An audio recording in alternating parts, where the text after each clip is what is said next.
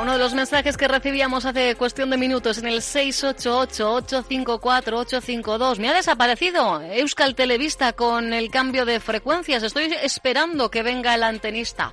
Pues a esto le vamos a dar ¿eh? en los próximos minutos porque efectivamente, como venimos informándote, ha comenzado el apagado de la señal TDT. Es un procedimiento que se va a llevar a cabo de manera escalonada y que en nuestro territorio ha comenzado por Guipúzcoa esta misma pasada noche. Nos está escuchando Antonio Fernández Paniagua, es subdirector general de Planificación y Gestión del Espectro Radioeléctrico de la Secretaría de Estado de Telecomunicaciones e Infraestructuras Digitales. Con él vamos a solventar cualquier duda. Antonio, ¿qué tal? Muy buenos días.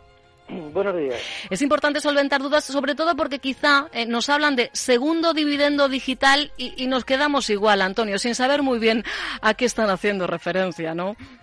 Bueno, pues eh, cuando hablamos de segundo dividendo digital hablamos, hablamos de un proceso que estamos desarrollando en toda Europa de manera simultánea, es un mandato europeo y se trata de, de, liberar una parte de las frecuencias que estamos utilizando para la televisión digital terrestre para poder dedicarla a otros servicios, en este caso las comunicaciones móviles con tecnología 5G. Pero esto lo hacemos sin eh, que se produzca ningún tipo de pérdida de canales de televisión, es decir, toda la oferta televisiva se va a mantener después de la ejecución de este proceso y por lo tanto nadie tiene que perder la recepción de ningún canal de televisión. Uh -huh. O sea, eh, se desplazan, cambian de frecuencia. Lo que le habrá ocurrido, por ejemplo, a este oyente en concreto es que todavía su edificio, su comunidad de vecinos no ha hecho la adaptación necesaria, ¿verdad?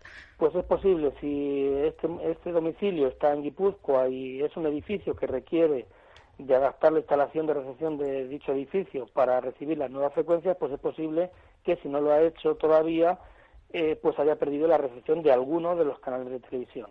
Eh, no pasa nada, lo que tiene que hacer es llamar a un instalador eh, de telecomunicaciones registrado lo antes posible, hacer la adaptación y recuperará la recepción de todos los canales. Uh -huh. Si eh, ocurre que esta noche han empezado los cambios, como decíamos, por eh, Guipúzcoa, eh, si un edificio, si una vivienda no, re no ha realizado la adaptación eh, necesaria antes de, de esa fecha límite, que puede ocurrir también en el resto de los territorios, eh, ¿qué, es, ¿qué es lo que, lo que ocurre, Antonio? A priori simplemente que llegamos más tarde, pero nada más, ¿no? Sí, sí, lo único que ocurre es que si alguien, digamos, se ha demorado, hemos tenido durante cinco meses han estado emitiéndose las frecuencias antiguas y las nuevas, es decir, se han, se han encendido las nuevas, manteniendo las antiguas para dar este tiempo de aproximadamente cinco meses, cinco meses para que los edificios que lo requieren hicieran esa adaptación sin perder en ningún momento ningún, ningún canal de televisión. Si alguien se ha demorado, lo ha dejado para última hora y al final ha, ha terminado el proceso, se han apagado las eh, frecuencias antiguas y ha notado la, la pérdida de recepción de algún canal de televisión, pues lo único que tiene que hacer es lo que hemos comentado, uh -huh. llamar rápidamente a un instalador que le haga la adaptación de la instalación y recuperará otra vez eh, la recepción de todos los canales. Adaptación para la que incluso eh, está habiendo subvenciones, Antonio. Sí, está, hay ayudas que están en principio calculadas para sufragar el coste que supone hacer esta actuación y en este caso da igual, eh, aunque lo haga, digamos, fuera del plazo que en teoría había establecido para no perder canales, podrá solicitar ayuda aunque lo haga a partir de ahora. Uh -huh. Las ayudas se podrán solicitar hasta el 30 de septiembre de 2020, por lo tanto hay margen de tiempo más que suficiente para poder solicitarlas. ¿Y por qué se hace a diferente ritmo? ¿Por qué el eh, es paulatino el, el, cambio? Bueno, porque bueno, esto es un, es un tema técnico de planificación radioeléctrica, el país lo tenemos dividido en 75 áreas geográficas, y hay algunas que no pueden empezar mientras no se ejecuten otras anteriormente, por razones de dependencias que hay entre ellas. En este caso, eh, la mayor parte de, del País Vasco ha, ido en esta primera fase. De hecho, eh, solo hay 25 municipios de Álava que pertenecen a zonas geográficas de Navarra y Rioja Oeste, donde el proceso no se, no se va a ejecutar en esta primera fase y se va a ejecutar a partir del 17 de febrero, donde van a comenzar las emisiones en las nuevas frecuencias pero el resto, hoy Guipúzcoa y el 3 de marzo, el próximo 3 de marzo, eh, Vizcaya y Álava, excepto estos 25 municipios, pues ya, digamos, se completa el proceso de emisiones simultáneas y ya se apagan, cesan las emisiones en las frecuencias antiguas. Uh -huh. Y en el caso de Navarra, que también tenemos oyentes en la comunidad foral, creo que las fechas son 16-17 de este mismo mes de febrero, ¿no? En el caso de Navarra, lo que va a ocurrir es que el 17 de febrero comienzan a emitirse las frecuencias nuevas, y al igual que ha ocurrido en, en, en, Guipúzcoa y en Vizcaya y en Álava, durante cinco meses aproximadamente, hasta, el, hasta junio de este año, van a estar emitiendo de manera simultánea las frecuencias nuevas que se han planificado y las antiguas que tenemos que abandonar.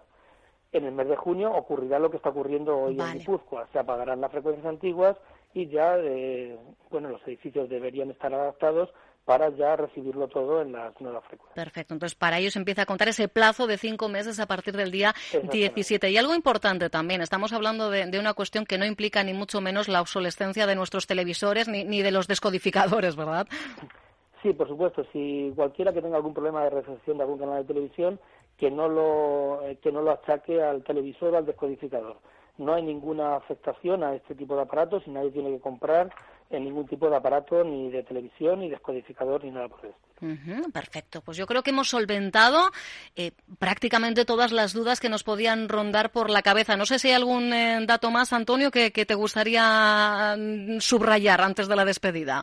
Bueno, eh, recordar que en todo caso la, la, adaptación de la instalación de recepción la tiene que hacer un instalador registrado para poder pedir las ayudas y únicamente pues animar a, todo aquel que haya tenido algún problema o que note que tiene alguna pérdida de canal de televisión a eh, llamar cuanto antes a un instalador eh, registrado para recuperar eh, de manera rápida pues la recepción de todos los canales de televisión. Mm, pero importante ¿eh? esa postilla, efectivamente, un instalador registrado. No vaya a ser que luego nos vengan problemas añadidos. Pues tenedlo en cuenta y no dejéis para el último momento esa adaptación, que somos muy del último momento, del último minuto, pero tenemos cinco meses, hemos tenido cinco meses de, margen. En el caso de las comunidades de vecinos que nos escucháis desde algún rincón de Navarra, a partir del 17 tenéis ese plazo, ¿eh? Pero lo dicho, pues cuanto antes, mejor que mejor. Antonio Fernández Paniagua, subdirector general de Planificación y Gestión del Espectro Radioeléctrico, decimos de la Secretaría de Estado de Telecomunicaciones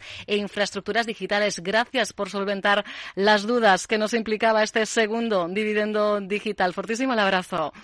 Muchas gracias a vosotros. Un saludo. Onda Vasca. Diez años contando contigo.